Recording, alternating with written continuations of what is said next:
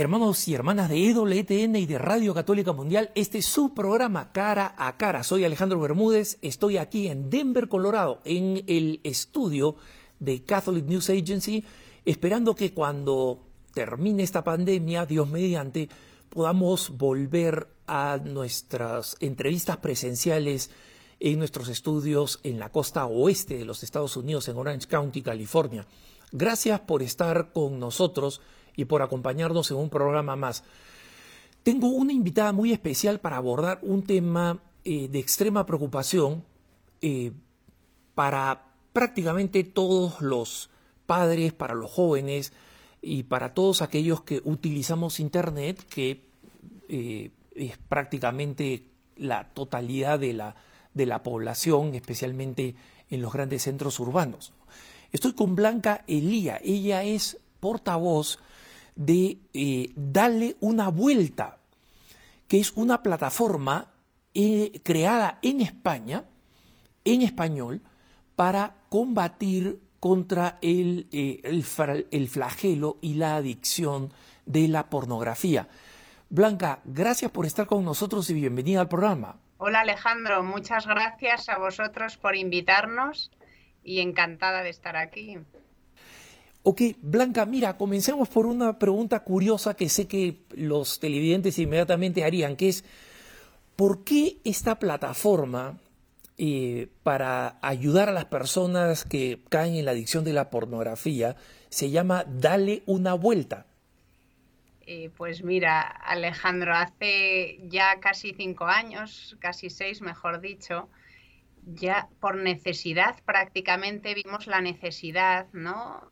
Frente a la problemática que existía en la sociedad y que veíamos que estaba tan oculta y que nadie hablaba ¿no? de, la adicción a la pornografía, vimos la necesidad de juntarnos, nada, una iniciativa muy social que salió de un grupo de pues de profesionales de distintas ramas, psicólogos, educadores, comunicación también, y, y, nos pusimos, pues como dice el nombre, a darle una vuelta, ¿no? Y con la idea también de querer dar una vuelta a este problema, ¿no? Tan oculto, porque, porque si te das cuenta, nadie habla de él, gracias, gracias a Dios, pues cada vez se empieza a hablar más, pero, pero bueno, se está como muy normalizado el tema de la pornografía. Entonces, vimos la necesidad de, de, de decir el sufrimiento que veíamos en tantas personas alrededor nuestra que caían presas de este problema, ¿verdad?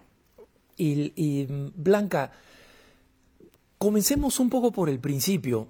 la pornografía es una industria vieja, ¿no? Eh, pero la explosión de Internet cambió completamente la figura, el consumo, el acceso, eh, la distribución, o sea, ha creado una realidad completamente distinta de la antigua pornografía no en el contenido, pero sí en la distribución y en, la accesibilidad.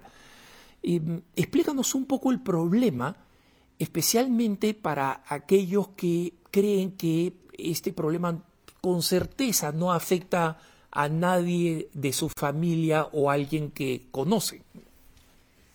Efectivamente, eh, como bien dices Alejandro, es un problema viejo y esta es una de las ideas que nos dicen siempre, ¿no? Bueno, pornografía siempre ha existido. Eh, ¿Quién no ha ido al kiosco de la esquina a por una revista, ¿no? Este tipo de comentarios que dicen esto es de siempre, pero efectivamente eh, con la llegada de Internet y del smartphone mm, más agravado todavía, ¿no? Pues el tema se ha incrementado a una velocidad que cada año crecen las cifras de forma mm, increíble, ¿no?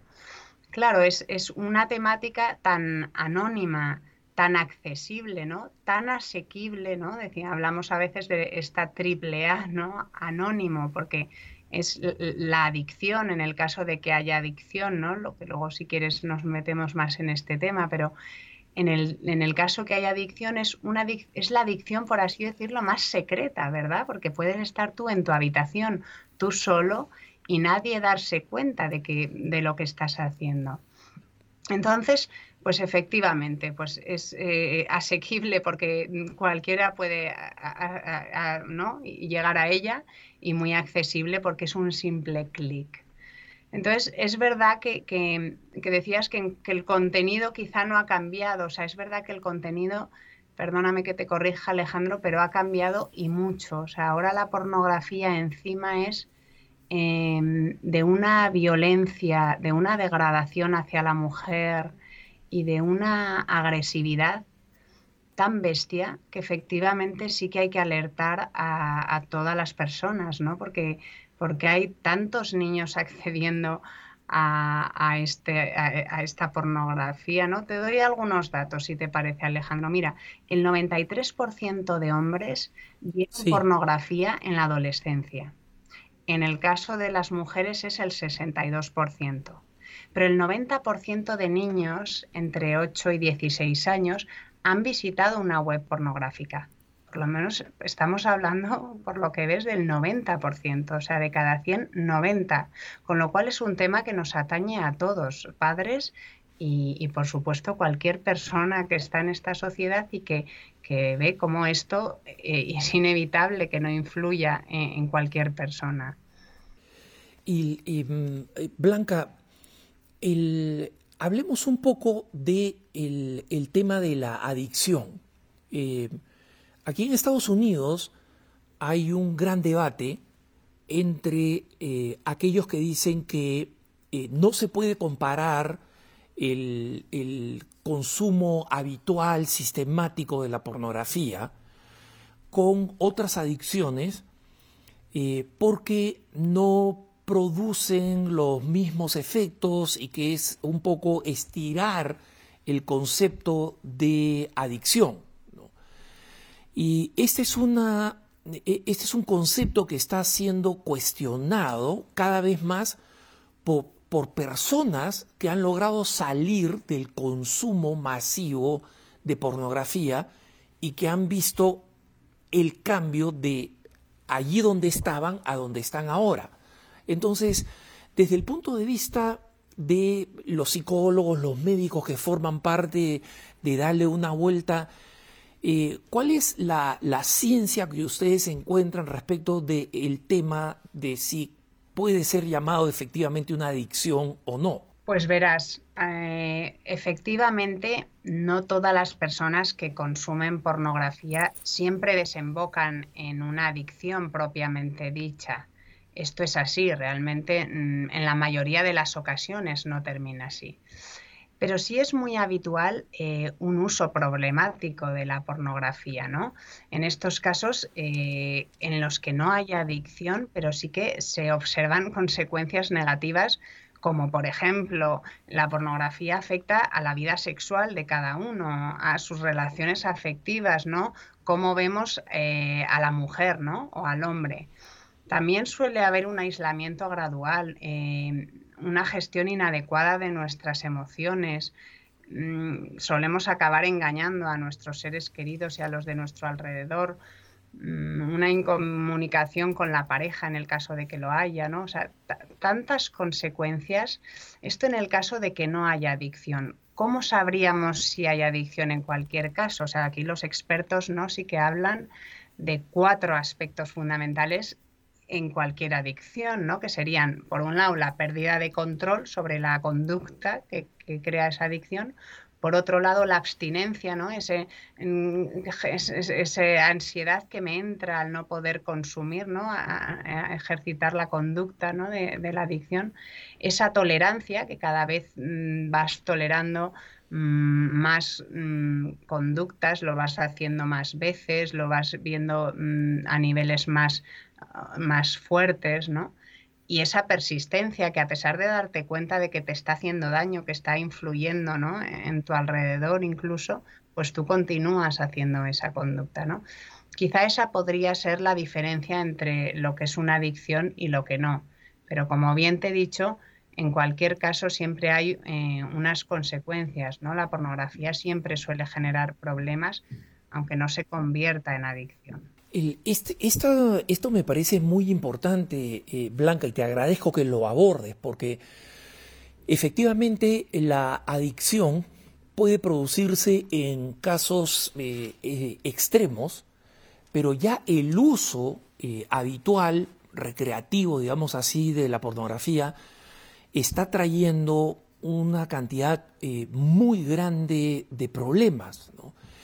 En base a la experiencia que ustedes tienen con este, este trabajo y este servicio que prestan a la sociedad, ¿cuáles son los problemas que más ven especialmente en los jóvenes, eh, varones y mujeres?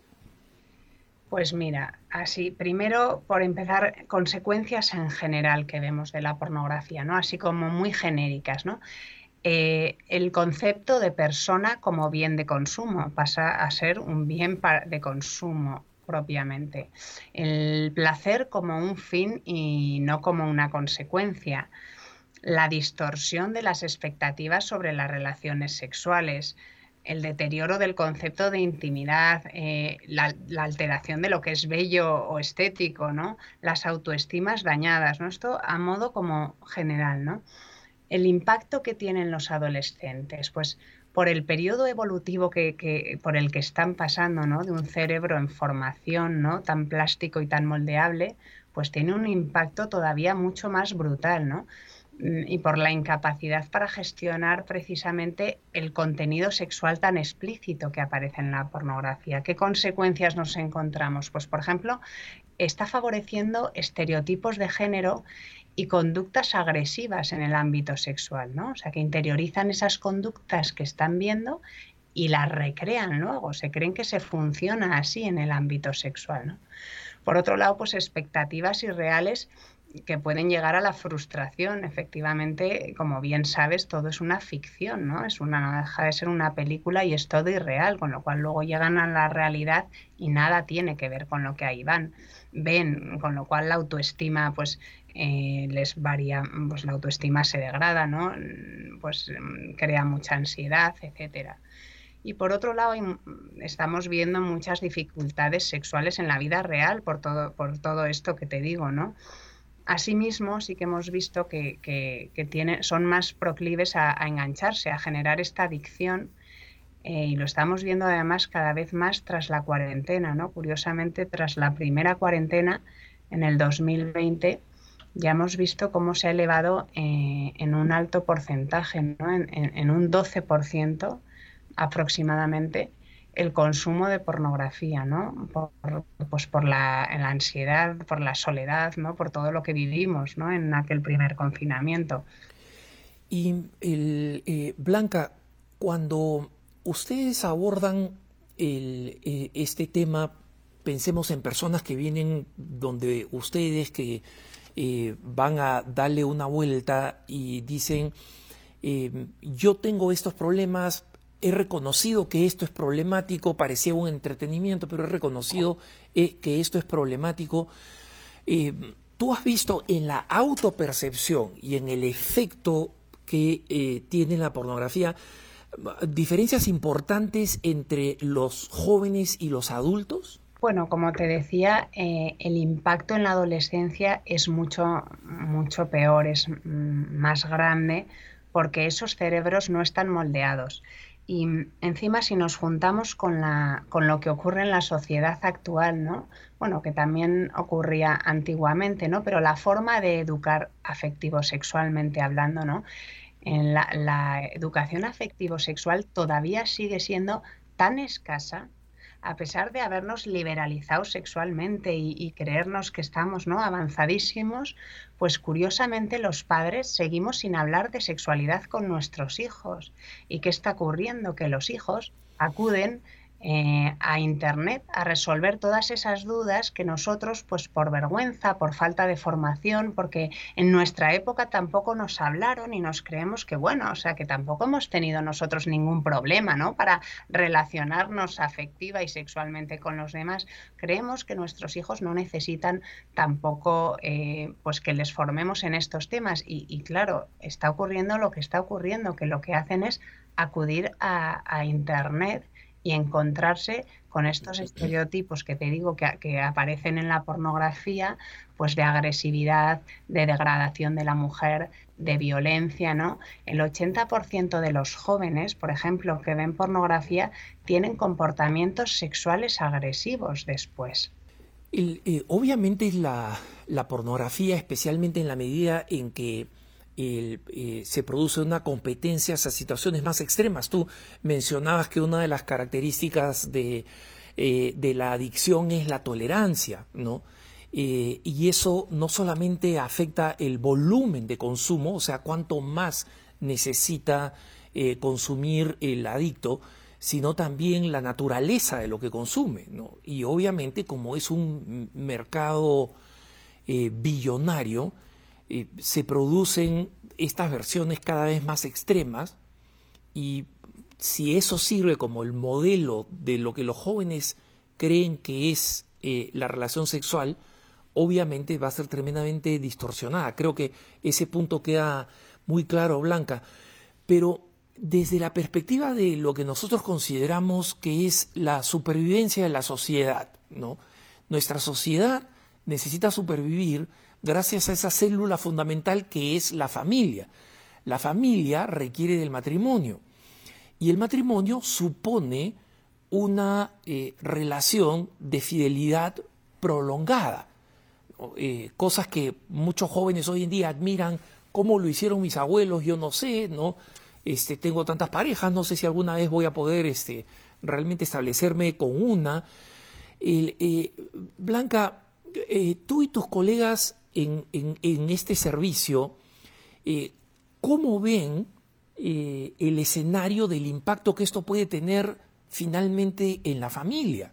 Que, como digo, se, se, fundamenta en la, en la relación afectiva, íntima de un hombre y una mujer que, constituyen el, matrimonio y, tienen hijos y los educan y así es como la sociedad sobrevive. Efectivamente, la familia en todos estos temas, Alejandro, juega un papel fundamental porque por supuesto que deberíamos hablar y podríamos hablar de las medidas legales que deben tomar los políticos, ¿verdad?, respecto a este tema, que es obligado también, ¿no? Incluso en los colegios y en las escuelas, todo lo que deberían hacer respecto a una educación afectivo-sexual. Qué importante es que prevengamos todos estos temas, ¿verdad? Pero como bien dices, la familia es el núcleo fundamental de la sociedad y la responsabilidad primera y última de la educación de nuestros hijos la tenemos los padres. Entonces, los padres tenemos esa obligación de estar pendientes, de saber estos datos, de, saber de este problema, de, de formarnos ¿no? en todo esto para prevenir, para acompañar, para educar, ¿no? Porque no basta que un día eh, pilles o veas a tu, a tu hijo, ¿no? Viendo pornografía que probablemente nos pasará y tenemos que estar preparados y no podemos dar un grito o darle un tortazo, como me dijo el otro día un padre en una sesión, ¿no? ¿Qué harías si encontraras a tu hijo viendo pornografía? Pues yo le daría un buen bofetón. Pues me parece que no es lo adecuado, ¿no? O sea, qué importante es que aprendamos cómo reaccionar, cómo acompañar, cómo explicarles, cómo prevenir eh, a nuestros hijos en todo esto. Y esto solo se hace efectivamente desde que pequeñitos ¿Cómo hay que enseñarles? Pues afectivamente se enseña a amar amando, ¿no? Amándonos nosotros. Entonces, eh, a partir de ahí, pues también hay que educar afectivo sexualmente, pues respondiendo desde pequeñitos a las grandes preguntas, ¿no? Em, pues dejando que deje de ser un tema tabú, ¿no? Explicándoles con detalle y adelantándonos incluso. O sea, yo siempre suelo decir que es mejor en educación afectivo-sexual, es mejor llegar un año antes que un solo día después. O sea, es mejor que aunque le veamos tan inocente a nuestro hijo, tan pequeño, pues que les hablemos de los temas sexuales, ¿no? y, de la pornografía en concreto, antes, antes de que tengan la ocasión de que un amigo les envía un vídeo, de que se metan por error, que es muchas veces lo que ocurre, ¿no? En una página. Entonces, pues todos esos temas es obligado para los padres, efectivamente. Y Blanca, mira, a mí me gustaría hablar un poco más ampliamente de esta responsabilidad de los padres y de un poco eh, algunos criterios de, eh, para tener en cuenta. Pero como te comentaba fuera de cámaras, nosotros en, el programa hemos recibido por correo electrónico muchas personas que se sienten agobiadas porque se sienten esclavizadas al consumo de pornografía, ¿no? Y em, como tú bien explicabas, es, uno de los, es una de las eh, adicciones o una de las actividades recreativas más secretas porque eh, dejan muy pocos rastros. ¿no? Eh, el, alcohólico le vas a encontrar una botella, al, drogadicto vas a encontrar en las drogas o señales externas mucho más visibles y así sucesivamente. ¿no?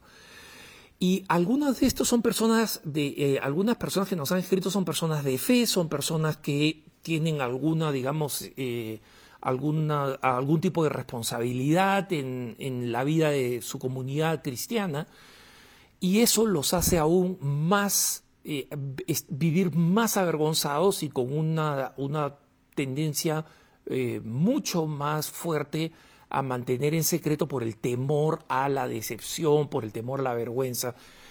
Y eh, estas personas nos dicen, ¿qué cosa hago? Y no es una respuesta que yo puedo dar, eh, Blanca, entonces te la transmito. ¿Qué, responderías tú a esas personas que piden ayuda de esta manera y que describen un poco el cuadro que te comparto?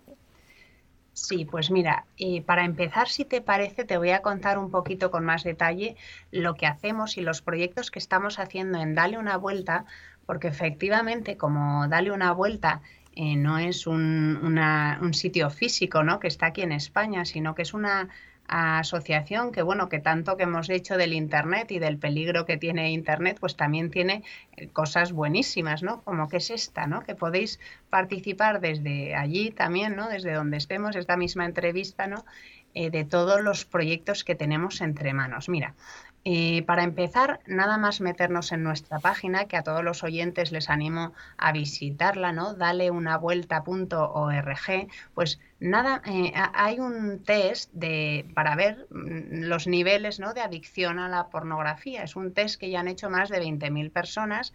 Precisamente hace tres meses lo hemos renovado y ahora pues también lo han hecho en tres meses unas 3.000 y pico personas, ¿no?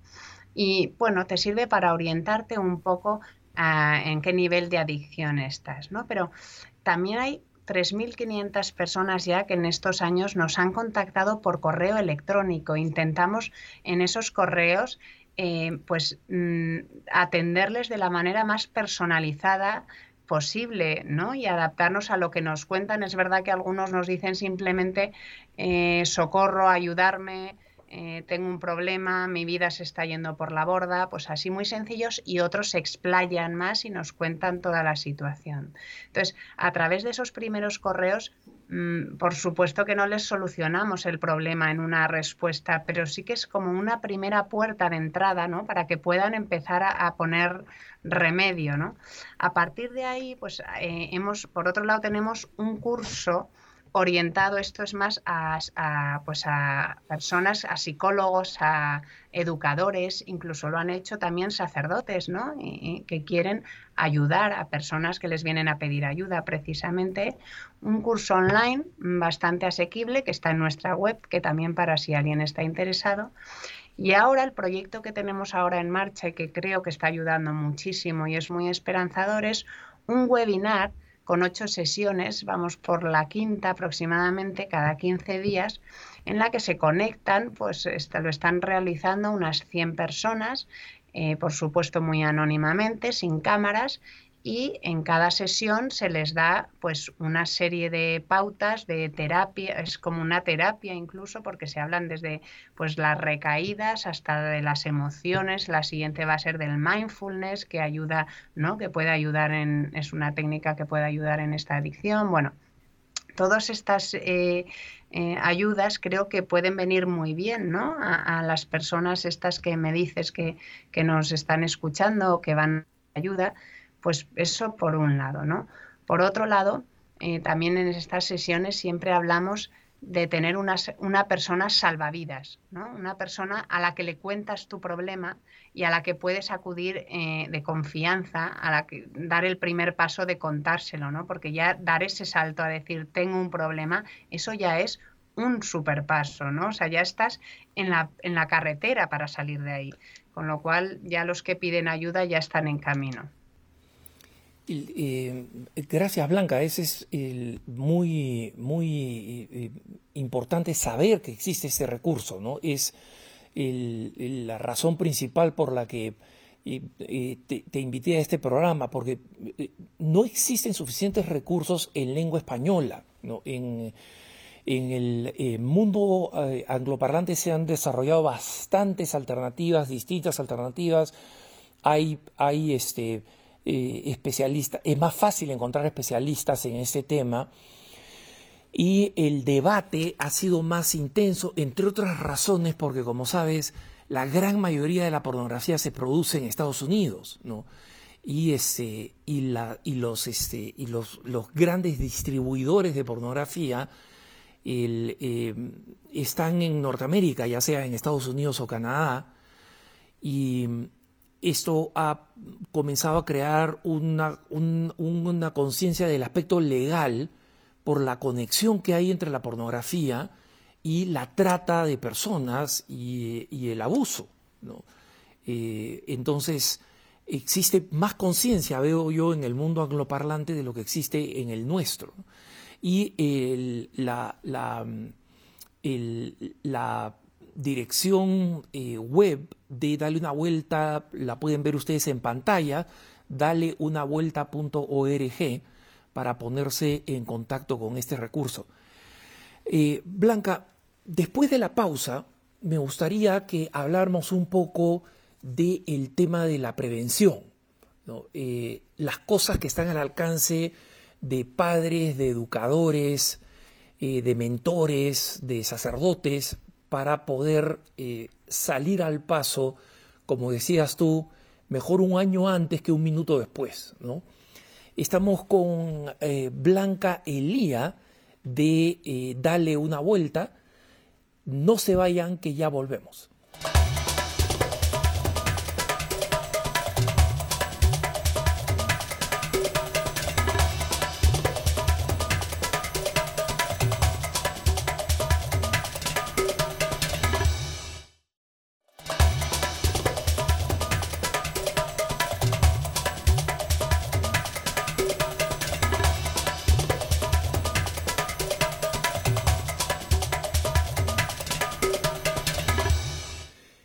Estamos de vuelta en su programa Cara a Cara. Soy Alejandro Bermúdez. Para los que recién se juntan a nosotros, estoy hablando con Blanca Elía. Ella es psicopedagoga y profesora y es portavoz de este extraordinario recurso en lengua española de darle una vuelta, una, una plataforma creada para enfrentar eh, las, las terribles consecuencias humanas de la pornografía.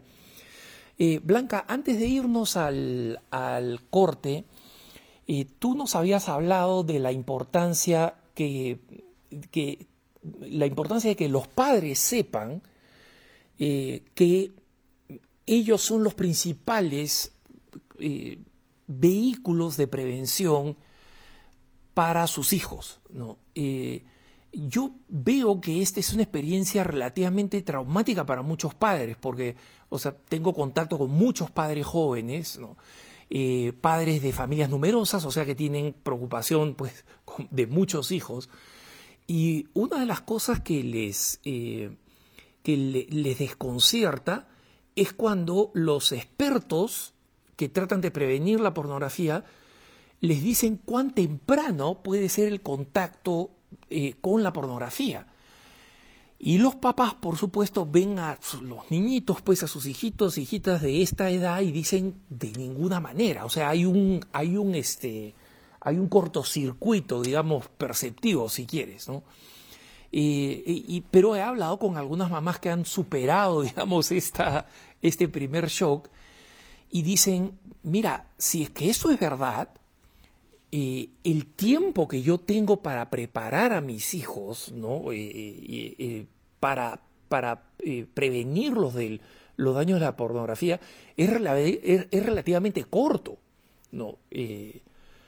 porque desde que comienzan a estar activos, a tener una a tener un contacto posible con la pornografía, el tiempo es relativamente corto. ¿no? Entonces, ¿por dónde comenzar, Blanca? ¿Qué, es lo que tú sugerirías a una de estas mamás que viene a ti y dice, ¿qué hago? ¿Por dónde comienzo? Pues efectivamente, 11 años tenemos en los estudios, es la edad media de inicio en el consumo de la pornografía. Estamos viendo casos que desde los 8 años, ¿no? Que es efectivamente aquí es muy frecuente a los ocho años regalar ya, si no es un móvil, pues cualquier dispositivo, ¿no? Una tablet en la que los niños tienen acceso a Internet, con lo cual ya le estás dando la puerta de entrada a cualquier acceso que efectivamente un niño de ocho años probablemente no vaya a buscar explícitamente pornografía. Pero sí que es verdad que con que pongan pues un partido de fútbol o que busquen algo de fútbol, enseguida, ¿no? Les aparece una chica que pone pincha aquí y el niño efectivamente pincha aquí, ¿no? Y esto lleva a otra cosa. Entonces, de forma muy involuntaria, como los niños terminan accediendo, ¿no? Eh, eh, entonces, efectivamente, si los niños tienen acceso en casa a Internet, ¿no? que es en la mayoría de los hogares así ocurre, tenemos que enseñarles, no les podemos dar ese, e, ese, esa, ¿no? ese poder y no darles las herramientas para llevarlo. Entonces, lo primero que hay que hacer es hablar con ellos, porque si no es Internet, también es la televisión, las series, la música, el reggaetón. Entonces, todos esos acontecimientos de la vida ordinaria que que nos los ponen en bandeja, por desgracia. Quiero decir, vas por la calle y hay en los autobuses los anuncios de los autobuses. La canción que sale en la, en la radio de reggaetón es pornografía explícita. En la serie de televisión más de moda también. Entonces tampoco nos tenemos que ir a sitios muy lejanos para aprovechar lo que estás oyendo y en vez de cambia, cambia, ¿no? O alterarnos, decir, aprovecha y saca la conversación. ¿A ti qué te parece que una mujer salga de semejante manera en un anuncio? ¿Qué os ha parecido esto que ha dicho en la canción? ¿Sabes qué quiere decir, hijo mío? Porque si lo está cantando, le tendrás que explicar quiere decir, qué quiere decir, aunque te parezca muy pequeño, ¿no? Entonces, por un lado, creo que hay que dar un giro, pero de 360 grados en la forma de naturalizar la afectividad y la sexualidad que nosotros queremos transmitir, ¿no? La nuestra, que es la bonita, que es la verdadera y que es la que, mm, pues antiguamente quizá nos venía más más dada y era más natural, pero es que ahora los niños, eh, mm, vamos, lo, que reciben sobre la sexualidad es absolutamente eh, contrario a lo que nosotros queremos transmitir, ¿no? Entonces, todo eso por un lado. Y por otro, eh, pienso que no hay que pues, ser ingenuos y, en cuanto hay dispositivos en casa tienes que poner medidas, pues si estás mucho fuera de casa o ahora con los confinamientos, ¿no? que las clases han sido online y que dejas a tu hijo solo en una habitación, que quizá era una medida preventiva muy básica, ¿no? pues el ordenador o la computadora que esté en el salón a la vista de todos pues ahora quizá eso no puede ser, con lo cual quizá es necesario poner filtros eh, o controladores en los dispositivos de la casa en los que ahora te mandan una información sobre no solo las páginas en las que se ha metido, sino que el tiempo de uso de las redes sociales, que qué importante también es educarles en las redes sociales, ¿no? Porque otro dato que tengo es que uno de cada diez menores hace sexting, ¿no? Que como sabrás ese, es ese envío de imágenes sexuales, ¿no? A, a otra persona. Entonces, pues hay que formarles y, controlarlo un poco. Por supuesto que lo ideal es educarles para que ellos mismos aprendan y actúen libremente y actúen bien, pero tampoco les podemos lanzar al vacío de esa, de esa manera, ¿no? Entonces pienso que hay que tener una conversación sobre los 9, 10 años, Alejandro, respecto a, a lo que se pueden encontrar en la pornografía.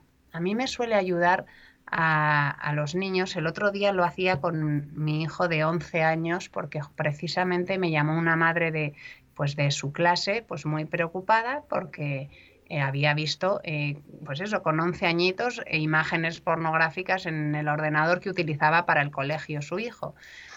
Entonces me pidió ayuda y entonces le, aproveché para tener esta conversación con mi hijo y le empecé, le expliqué pues unas medidas que explica la organización Protect Young Minds, que, que, son muy interesantes, muy sencillas pero interesantes, que habla por un lado de enseñar a los niños que tenemos dos cerebros. Por un lado el cerebro eh, pues de las pasiones, el que siente, ¿no? El, eh, el del sentimiento, ¿no? Y por otro lado el que piensa. Entonces, que, que, cuando tú ves una imagen o cuando mm, pornográfica, pues que, que, te da curiosidad y que mm, incluso te puede atraer mucho verlo, ¿no? Y, y, te produce un sentimiento muy fuerte y por lo tanto, pues quieres verlo. Entonces, ahí es cuando tu, tu, tu cerebro que piensa tiene que decirle, no, eso no es bueno, ¿no? Entonces, eso es, tiene que acabar dominando el cerebro, ¿no? Superhéroe, pues le aproveché para hablárselo así porque era pequeño, ¿no? Se trata de que acabe venciendo el que piensa sobre el que siente, que es muy bueno también, ¿no? Porque sentir es fantástico, ¿no?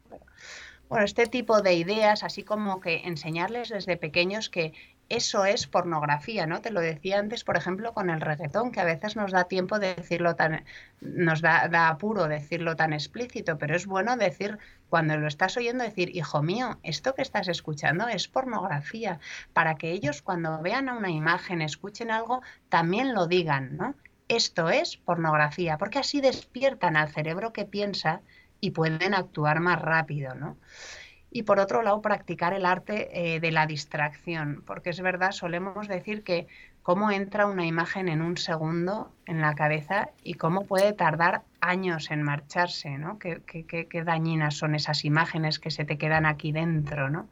Entonces, bueno, pues enseñarles el arte de la distracción, de hacer otra cosa, de pensar en otra cosa, ¿no? Etcétera este, este tema del, arte de la distracción blanca me parece eh, muy importante, ¿no? porque en la experiencia que yo he visto en, Estados Unidos con muchos papás, eh, como sabes, los múltiples escándalos del abuso de menores, ¿no? y que eh, por supuesto han estado en las principales en los principales titulares los abusos dentro de la iglesia, pero las estadísticas en Estados Unidos son que eh, siete de cada diez menores abusados son abusados en el contexto de la familia, ¿no? O sea, eh, tío, padrastro, etcétera, no, no por clérigos. y, y, el resto son en la escuela, ¿no? Y, este, la iglesia existe, es verdad, y, es terrible y es escandaloso, pero no es la mayoría de los casos, ni remotamente. Entonces, los padres en general eh, han comenzado a tener mayor conciencia de prevención y tempranamente, con todo el pesar, pero es la realidad del mundo, tienen que enseñar a los hijos en qué cosa es eh, contactos indebidos, qué cosa es la libertad que tienen que tener de hablar de cualquier forma de contacto que a ellos les produzca incomodidad o vergüenza. Son diálogos muy difíciles, pero son diálogos necesarios para prevenir. ¿no? Y muchos papás han encontrado que en este diálogo eh, eh, hay que darle algunas explicaciones a los hijos, especialmente cuando están en ese rango de 9, 11, 12 años, porque o sea, dicen, muy bien, este, este, este, tipo de contacto puede ser un contacto eh, completamente inadecuado. ¿Por qué? ¿No? Y allí es donde los padres han encontrado eh, alguna, han encontrado oportunidades para, para explicarles estos temas, como tú decías, ¿no? Explicarles, el, hablarles de la afectividad, hablarles de la sexualidad, de su verdadero lugar, de su belleza, de su tiempo, ¿no? este, cronológicamente. Y, y, una de las cosas que eh, encuentran más difíciles, eh, Blanca, es el, el, crear esta capacidad de distracción. Es decir, que eh, el mundo no gire en torno a este contenido y, y este tipo de cosas que, digamos, en buena medida el, mundo nos empuja por todos lados, ¿no? Como tú decías, música, canales de televisión, propaganda, eh, en todos lados, etcétera. Pero, ¿cómo ayudar a, los niños a eh, desarrollar una, una, capacidad de distracción mejor, de que mental y emocionalmente eh, se, vayan formando en un mundo donde la pornografía en lo más posible sea algo ajeno y foráneo, ¿no? Pues a ver, varios temas han salido aquí. Por un lado, el del abuso sexual que, que efectivamente es importantísimo prevenir fíjate Alejandro que yo incluso me iría a la edad entre 3 y 6 años. Pienso que hay, tener, hay que tener una primera conversación en, hechos cotidianos como bañar a tu hijo. Pues desde muy pequeñito le enseñas a limpiarse solo y le, con la enseñanza de cariño, tú aquí te limpias tú solito, nadie jamás te puede tocar, ni papá ni mamá añades. O sea, ni papá ni mamá, porque efectivamente los abusos más frecuentes se dan en el ámbito de la familia. Eso por un lado. Por otro lado, de 7 a 10 años hay que tener una conversación más a fondo en la que le enseñas pues la distinción, como bien decías, entre una caricia sexual y una caricia afectiva, en la que le eh, enseñas que, el que un adulto no tiene autoridad para cualquier cosa, que si alguna vez algo te resulta incómodo, tú le puedes decir no a un adulto. ¿eh? Y entonces, y que y sobre todo la clave de todo esto creo que está en la confianza. Enseñar a nuestros hijos que en casa se puede contar todo y se puede hablar de todo. De ahí lo que te decía de hablar desde muy pequeñitos y responder a todas las preguntas que nos hacen con toda naturalidad, que no nos asustemos de cualquier tema y decir, buf, esa, pero ¿dónde has oído esa cochinada? No, no, eso no se puede hablar. No, al revés, en cuanto venga con una palabra que ha oído en el patio, aprovecha y ven que te lo voy a explicar. Y le explicas con tu lenguaje, desde tu versión, ¿no? qué significan esas cosas para que luego tenga la confianza de decir, ah, papá y mamá son los que saben todo de este tema. ¿Cuándo saben? Qué bien me lo explicaban y, y sean a donde acudan, ¿no? E, eso por un lado. Eso, ya me he ido con el tema del abuso sexual y no sé en qué tema estábamos, el arte de la distracción, sí, perdona. Entonces, efectivamente, pienso que tampoco podemos meter a nuestros hijos en una burbuja, eh, por desgracia, ¿no? Y evitarles todo este tema que hay. Con lo cual, la clave está una vez más en la comunicación y en la confianza. O sea, quizá pensamos que, que, les podemos proteger con todo tipo de filtros en el móvil, con todo tipo de estar encima, pero no. Con lo cual, la garantía va a estar en hablar y hablar y volver a hablar, en ver películas con ellos, en ver esas series que ven sus amigos con ellos, ¿no? En adelantarnos, en hablar pues en, antes de que empiece la adolescencia, explicarles eh, con detalle todo lo que les va a ocurrir, eh, explicarle, hablarles luego cuando llega la adolescencia de los impulsos, de la atracción sexual, hablarles de todo lo que le va a ocurrir a un niño en la adolescencia, ¿no? Que no, no lo vean como algo raro, ¿no? Es normal que tengas ese deseo, ese impulso, ¿no? Eh, a enseñarles a no obsesionarse con la imagen, ¿no? A, informarnos bien de todo, cuál es su entorno, ¿no? Que, cómo hablan de sexualidad sus amigos, cómo son sus amigos, ¿no? Hacerles pensar y reflexionar, ¿no? Hablar, hablar y hablar mucho, aprovechar las comidas, las cenas para, para sacar temas, ¿no? Interesantes, pues estos datos que dabas antes o efectivamente estos otros datos también de, de que en España también, pues por desgracia se, se oyeron mucho, ¿no? De las violaciones en grupo, de todos estos comportamientos que salen cada vez más en los telediarios, pues aprovechar en cuanto sale una noticia así para dar nuestra opinión, ¿no? En la adolescencia, que es una etapa en la que se puede hablar menos, curiosamente, porque se, ¿no? se refugian y se repliegan, pues aprovechar para hablar nosotros.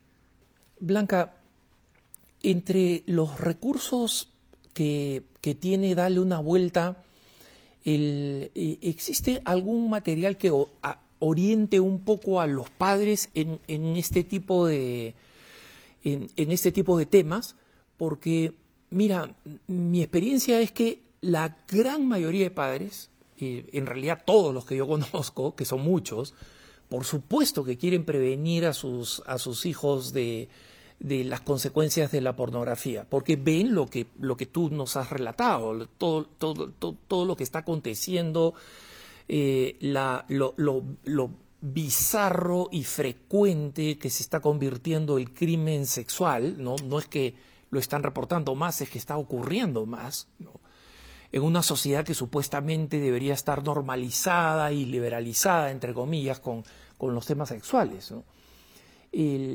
pero ellos muchas veces no saben exactamente cómo dar el primer paso, ¿no? Y a veces es como manejar una bicicleta, o sea, es difícil comenzar, pero después ya se adquiere la habilidad por siempre, ¿no? Y ellos sienten que hablar de estos temas es un, es un poquito así. Sí, efectivamente, no es eh, ahora escuchar esta entrevista y sentar a tu hijo y ven aquí que vamos a hablar de pornografía, o sea, pues no nos sale así, ¿no? Hay que, hay que leer, formarse un poquito más, pues mira, desde darle una vuelta, eh, pues os ofrezco, por ejemplo, que nos empezáis a seguir en la newsletter que tenemos eh, todos los meses en las que seleccionamos tres o cuatro artículos muy sencillitos que te llegan y pues si te lo estás en ese momento y te va bien, pues te lees uno o dos o seguirnos en redes, ¿no? Que, que también pues eh, nos podéis seguir a, raíz de, meteros en nuestra página web, ¿no? Em, también tenemos talleres de formación online para, para padres, también tenemos talleres presenciales, pero bueno, por quizá por la distancia, pues también tenemos talleres online de formación para padres, que si nos está escuchando cualquier asociación, pues también puede contactarnos y encantados de hacerlo tanto para padres. Solemos hacerlo primero con los padres y luego con los alumnos o viceversa y les damos los datos pues que hemos podido trabajar con los alumnos en algún colegio, ¿verdad? Y luego así como retos futuros también tenemos pues algún otro nuevo webinar, también un programa para mujeres cuyas parejas ¿no? Eh, pues le han pillado ¿no? viendo pornografía, porque otro gran tema es pues eh, cómo, los, cómo afecta tan negativamente ¿no? a la mujer todo el tema de, de la pornografía, ¿no? que claramente es la gran perjudicada en todo este tema. ¿no? Todos estos proyectos tenemos nuevos para darle una vuelta y voy a aprovechar que nos habéis dado voz, Alejandro, para, si no te parece mal, para decir que si alguien se anima también y nos quiere dar un donativo, porque somos una asociación que estamos todos voluntariamente, eh, pues sin ánimo de lucro y para ayudar en, este, en esta iniciativa que, que efectivamente es de gran interés social, ¿no? O sea que si alguien se anima nos puede dar un donativo en nuestra página web también. Y, Blanca, el, esto, esto, el, el, donativo está visible en la página, ¿no? O sea, si, van a darle una vuelta a .org, pueden, eh, pueden acceder ahí al, a la posibilidad de hacer el donativo. Muy visible, sí. Cómo donar y ahí es muy sencillo, efectivamente. Perfecto, perfecto, Blanca. Eh, eh, Blanca, finalmente para las personas en, los dos minutos que nos quedan, para aquellas personas que eh, están preocupadas porque tienen familiares cercanos, porque tienen el, cónyuge o tienen hijos que ellos saben que están consumiendo pornografía, ¿Qué palabras de aliento le podrías dar sobre, sobre, mm, eh, eh, sobre que, la existencia de una luz al final del túnel?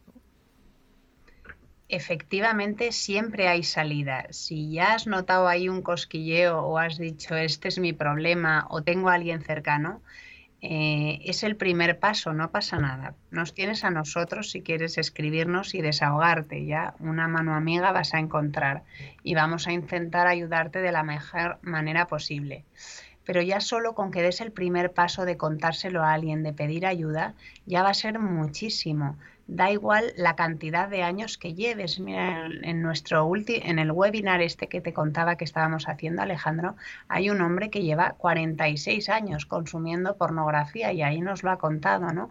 Pues pues adelante, siempre es un buen momento para dejarlo, no pasa nada, pero bueno, ya lo tendré todo tan distorsionado, no pasa nada, de verdad, siempre hay salida y ayuda para todos.